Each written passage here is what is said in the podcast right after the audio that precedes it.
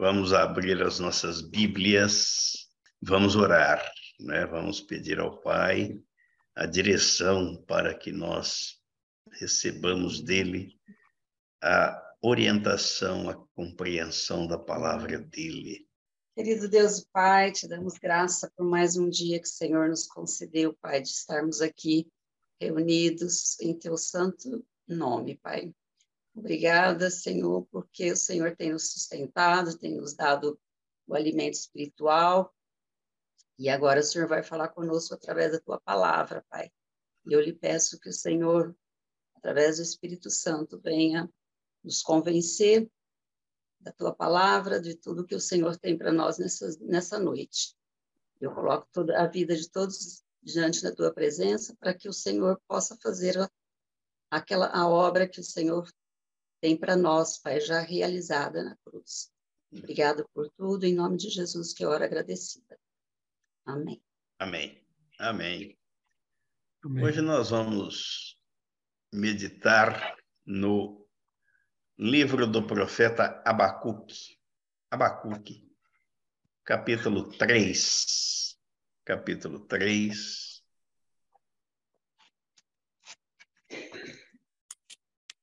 nós vamos ler para início da nossa reflexão os versículos 1 e 2. Abacuque, capítulo 3, versículos 1 e 2.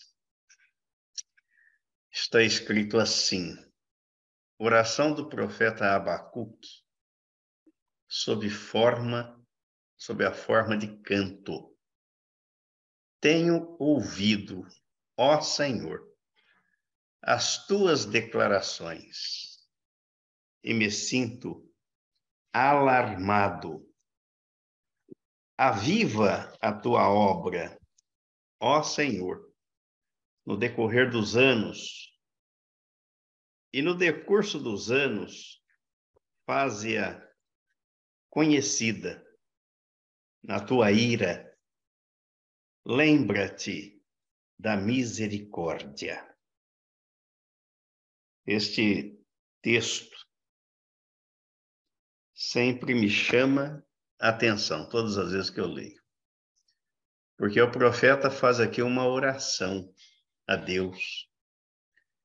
E ele não, não pede nada para si, nada em benefício próprio mas ele pede algo em, em proveito, em prol do reino de Deus, da obra de Deus.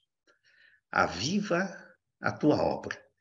E ele está fazendo esse pedido porque ele se sentia aqui alarmado. Me sinto alarmado. Ele pede o avivamento e a expansão do reino de Deus aqui na terra.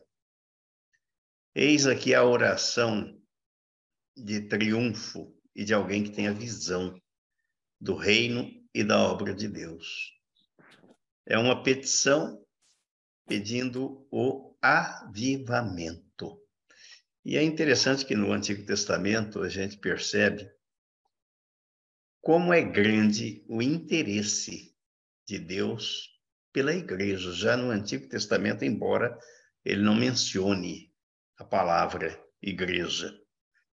Mas sempre foi projeto do coração de Deus, a noiva do Cordeiro, santificada, purificada, para ser apresentada a si mesma como igreja gloriosa, sem mácula, sem ruga, como está escrito na carta aos Efésios, né, no capítulo 5, versículos 25 ao 27, onde o apóstolo Paulo faz a comparação do casamento, marido e mulher, com a igreja, Cristo, o noivo, e a igreja, sua noiva.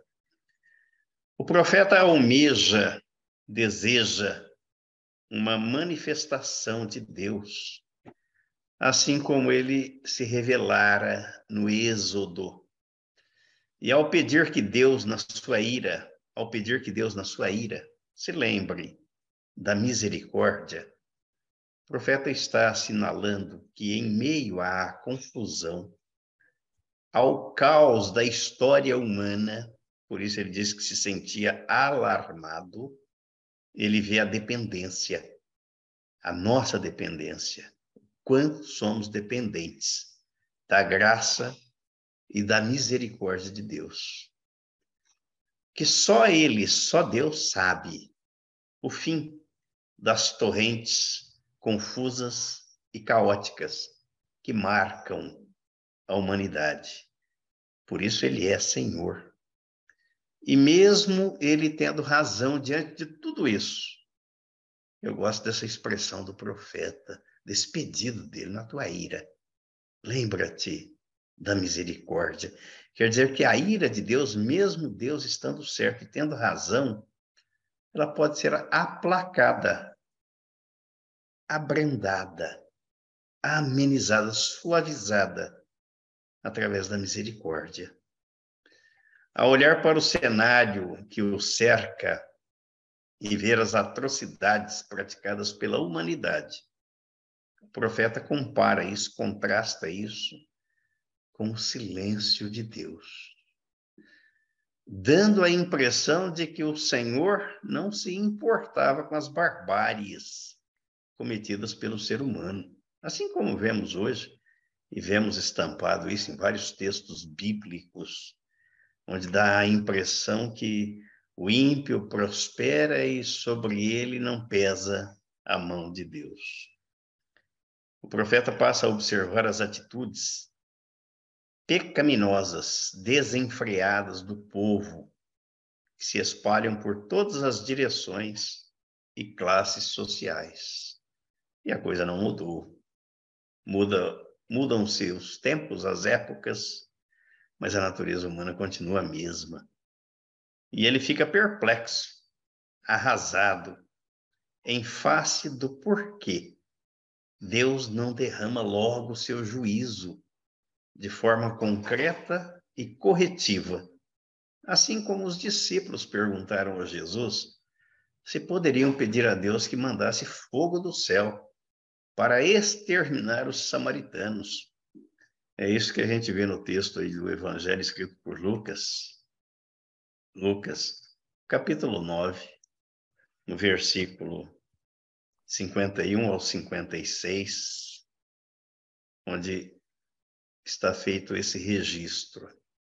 E aconteceu que, ao se completarem os dias em que devia ele ser assunto ao céu, manifestou no semblante a intrépida resolução de ir para Jerusalém e enviou mensageiros que o antecedessem. Indo eles, entraram numa aldeia de samaritanos para lhe preparar pousada, mas não o receberam porque o aspecto dele era de quem decisivamente ia para Jerusalém. Vendo isto, os discípulos Tiago e João perguntaram: Senhor, queres que mandemos descer fogo do céu para os consumir? De todas as vezes que eu li esse texto, hoje que isso me despertou para um detalhe. Vejam a postura, a posição de Tiago e João. Quer dizer, quer queres que mandemos. Quer dizer, quem eram eles para mandar alguma coisa, né? Se é Deus quem comanda, quem é o Senhor e tudo depende dele, já se está, estavam se colocando numa posição, quer dizer, nós vamos mandar. Jesus, porém, voltando-se, os repreendeu e disse: Vós não sabeis de que espírito sois, pois o Filho do Homem não veio para destruir as almas dos homens, mas para salvá-las, e seguiram para outra aldeia. Então, o sentimento ali de Tiago e João devia ser o mesmo sentimento do profeta Abacuque, diante das atrocidades, do pecado latente, das barbáries, da impiedade da raça humana. Diante das circunstâncias, o livro do profeta Abacuque inicia com uma interrogação aflita e termina com uma exclamação confiante. É interessante. Vale a pena ler o livro todo, não vamos fazer isso agora, naturalmente, mas cada um pode fazer e deve fazer isso, que é fascinante o que esse livro relata. Então, no capítulo 1, no versículo 2, vem a interrogação do profeta: Até quando, Senhor? Clamarei eu, e tu não me escutarás? Gritar-te-ei violência e não salvarás? Em outras palavras, até quando o Senhor vai permitir tudo isso? Ou todo esse estado de coisas, de calamidades, de desordem, de bagunça, de algazarra, de impiedade? Mas no capítulo 3, no versículo 19, vem uma exclamação confiante diante daquilo que Deus responde ao profeta através da oração. Ao Senhor Deus, versículo, capítulo 3, versículo 19. O Senhor Deus é a minha fortaleza e faz os meus pés como os da corça e me faz andar altaneiramente. Então, a observação do cenário nacional e a aflição diante de tanta confusão leva o profeta a uma torre de vigia para vigiar e orar.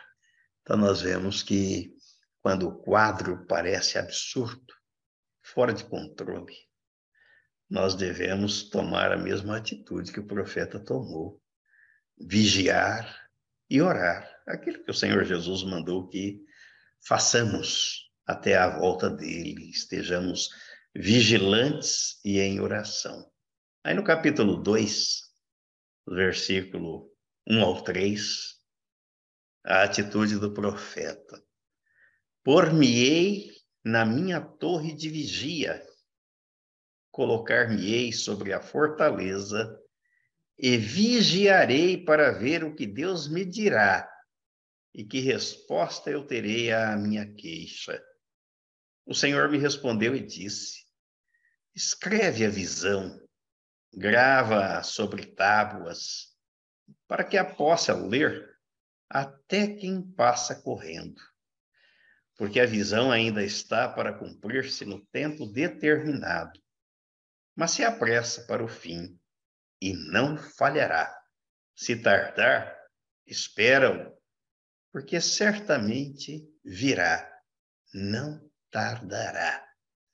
Então o profeta toma uma atitude de confiante espera, vigilante e atento. Ele tem a certeza que Deus mandará, dará a resposta a qualquer momento, de acordo com a sua soberana e sábia vontade. A mensagem que se segue nos próximos versículos trata da destruição da Babilônia no ano 539 a.C. e cerca de 60 é, 68, do ano 68, depois da visão profética, aí o versículo 3 descreve porque a visão ainda está para, para cumprir-se no tempo determinado. Então, ela se cumpriu com a destruição da Babilônia. Ao Senhor avisa o profeta e todo o povo de Judá que o cumprimento da profecia talvez demore, mas que ele e sua gente devem ficar preparados todos os dias. Isso significa para nós que Deus sempre responde às orações. Algumas vezes, imediatamente. Outras vezes, leva um certo tempo. Mas sempre virá na hora certa e no tempo dele, não no nosso. Por isso que nós devemos estar vigiando, orando sem esmorecer, como eh, Jesus contou a parábola da, daquela mulher, do juiz iníquo, que de tanto ela orar, insistir, sem esmorecer, sem desistir, ela foi atendida. E é isso que ele diz aqui no Salmo 27, diz a palavra de Deus no Salmo 27, no versículo 14. Salmo 27, versículo 14. Ele diz: Espera pelo Senhor, tem bom ânimo. Não é, não desanime, não perca a esperança. Aí fortifique-se o teu coração. Espera, pois, pelo Senhor. Não esmoreça. E no Salmo 37, também no versículo 34, Salmo 37, versículo 34, ele diz: Espera no Senhor, segue o seu caminho e ele te exaltará para possuíres a terra. Presenciarás isso quando os ímpios forem exterminados. Segue o seu caminho. Não deixe de fazer aquilo que lhe cabe, que lhe compete. E deixe que o Senhor faça aquilo que é da parte dele e que você não pode fazer. Mas ele responde, ele age. Ele não é um Deus indiferente às circunstâncias. A oração do profeta não apenas afirma a proclamação de fé, mas nos ensina a termos dependência, a sermos dependentes diário de Deus, diariamente, esperando nele, mediante confiança inabalável, porque é isso que ele diz aí no capítulo 2, no versículo 4. Ó, eis o soberbo, sua alma não é reta nele, mas o justo viverá pela sua fé. Justificado pela fé, mediante a fé, passamos a viver pela fé. É do começo ao fim, até o dia da volta do Senhor ou da nossa partida desse mundo, sem esmorecer, sem retroceder, sem recuar. Aprendemos com a oração do profeta a confiar nas promessas. Ele está prometendo, está escrito, ele cumpre. E na providência divina em relação a todas as circunstâncias e as vicissitudes da vida, em todas as dificuldades, em todos os seus percalços. O contexto nos ensina que, mesmo diante dos sofrimentos e das perdas, ainda assim, devemos dar graças a Deus. É o que o apóstolo Paulo escreveu na primeira carta aos Tessalonicenses, no capítulo 5, no versículo 18. Ele diz: em tudo. Aqui há uma diferença entre dar graças em tudo e por tudo. Não podemos dar graças pela desgraça, mas mesmo mesmo na desgraça nós damos graças. Porque esta é a vontade de Deus em Cristo Jesus para convosco. É a vontade de Deus sejamos agradecidos, agradeçamos em todas as circunstâncias. Aprendemos que, mesmo em face das mais diversas circunstâncias, das tribulações, das tormentas, das aflições, o profeta ensina que devemos nos alegrar diante do Senhor. É o que está escrito aí no capítulo 3, versículos 17 e 18, quando ele diz que ainda que a figueira não floresça, nem haja fruto na vide, o produto da oliveira minta, e os campos não produzam mantimento. As ovelhas sejam arrebatadas do aprisco, e nos currais não haja gado. O profeta não diz aqui, vou sentar e lastimar e chorar e maldizer da sorte. Não. Ele diz ainda que a situação seja essa: perda, é, agonia, angústia, aflição, sofrimento, ainda que seja isso. Está dizendo, todavia, eu me alegro no Senhor. Não me alegro pela desventura, mas me alegro no Senhor. Exulto no Deus da minha salvação. Sempre que leio esse texto, eu penso nas ações de graças nós devemos render a Deus, não porque tudo vai bem, mas render ações de graças e ter um coração agradecido, porque Ele é o Senhor, é o nosso Senhor, porque Jesus é o nosso Salvador, porque o Espírito Santo é o nosso Consolador. É por isso que nós devemos estar sempre rendendo graças ao Senhor. Só o Senhor é capaz de nos presentear com pés que pisem com toda a segurança, como o servo que confia no seu esforço e equilíbrio por conta da sua musculatura forte. Esse texto foi endereçado também ao dirigente dos músicos do templo da época do profeta e fez parte das orações nos cultos entoadas ao som de instrumentos, especialmente os de cordas, como a harpa e a lira. O pedido feito pelo profeta não poderia ser rejeitado por Deus. Quando ele clama, quando ele pede, quando ele suplica a Deus, aviva a tua obra, ó Senhor, no decorrer dos anos. E no decurso dos anos, faze-a conhecida na tua ira. Lembra-te da misericórdia.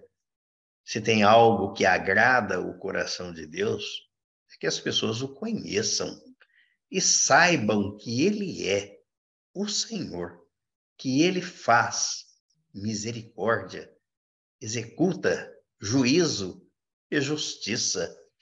É o que ele diz através do profeta Jeremias, profeta Jeremias no capítulo 9, versículos, versículos 23 e 24. Ele diz assim: Assim diz o Senhor: não se glorie o sábio na sua sabedoria, nem o forte na sua força, nem o rico nas suas riquezas, mas o que se gloriar, glorie-se nisto, em me conhecer e saber que eu sou o Senhor, e faço misericórdia, juízo e justiça na terra, porque destas coisas me agrado, diz o Senhor. Quer agradar o Senhor? Proclame as suas virtudes, a sua palavra, o evangelho da graça dele em Cristo Jesus, para que ele seja conhecido, para que a obra do Calvário seja conhecida, para que as pessoas tomem conhecimento acerca daquilo que Deus fez por elas através de Cristo Jesus.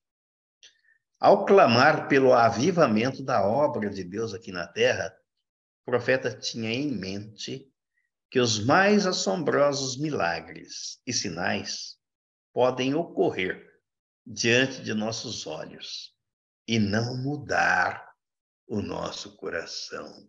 Ele não está pedindo para Deus fazer milagres, mas para que a obra dele seja avivada. Qual é a obra de Deus aqui na terra? Jesus diz que a obra de Deus é que nós o conheçamos e saibamos que Jesus, que ele, Jesus, foi à cruz para nos atrair no corpo dele e trocar a nossa natureza, o nosso coração adâmico, perverso, maligno e recebermos na ressurreição com ele o implante da natureza divina, do novo coração, da vida de Cristo. Esta é a obra que as pessoas precisam conhecer e que é desconhecida do meio. Hoje a irmã passou para nós um áudio que é pastora, que fez três cursos de teologia, mas quando ouviu a mensagem do batismo na morte de Cristo, ela disse que não sabia, nunca ouviu falar, nunca prestou atenção nesses textos bíblicos, mas aí é que está a essência. Os milagres podem produzir eventualmente algum efeito transitório ou bem-estar passageiro, mas as mudanças reais somente poderão acontecer quando nós formos levados à consciência, à convicção e recebermos a revelação da nossa inclusão no corpo de Cristo. Que o avivamento se dá pela palavra, quando ela se torna conhecida e vai penetrando na alma e no espírito humano, capaz de trocar o coração velho pelo novo coração, a natureza adâmica pela natureza divina, porque não há maior milagre do que este. Senão Jesus não teria dito no capítulo 14 de João que aquele que crê em mim fará não só as obras que eu faço, mas outras maiores fará, porque eu vou para o Pai. Maiores obras do que as que ele fez aqui na terra é a obra do Calvário, onde ele aniquilou o pecado, onde ele destronou os principados e as potestades e triunfou sobre eles na cruz. Esta é a obra maior, o novo nascimento, a nova vida, a vida de Cristo, para que vivamos por meio dele, aqui, já, no presente e para sempre, eternamente, com Deus. A nova vida é comunicada pela semente incorruptível do Evangelho de Deus, que é Cristo, gravada no coração pelo poder do Espírito Santo. Não é uma convicção intelectual, baseada em sentimentos, apenas milagres, mas uma fé genuína, pura, que brota do coração regenerado, trocado por Deus, no Filho de Deus, o dom de Deus, a vida eterna em Cristo Jesus, nosso Senhor. Então, quando o profeta clama a Deus, pede a Deus, aviva a tua obra, ó Senhor, e faze-a conhecida no decorrer dos anos e no decurso dos anos, faze-a conhecida, e na tua ira, lembra-te da misericórdia. Ele está clamando aquilo que nós também deveríamos clamar hoje, como igreja. Aviva a tua obra, Senhor. Aviva aqueles que estão participando, aqueles que se dizem ser novas criaturas, para que vejamos realmente a tua glória, vejamos o maior milagre que o Senhor realizou na história e continua a realizar, que é o novo nascimento. Pessoas saindo das trevas, do império das trevas, sendo transportadas para o teu reino, para o reino do Filho, do teu amor. E na ira, Senhor, na tua ira, mesmo diante de toda a balbúrdia que o mundo passa, vive e enfrenta, lembra-te da tua misericórdia. Amém? Que assim seja, em nome do nosso Senhor e Salvador Jesus Cristo. Amém e amém.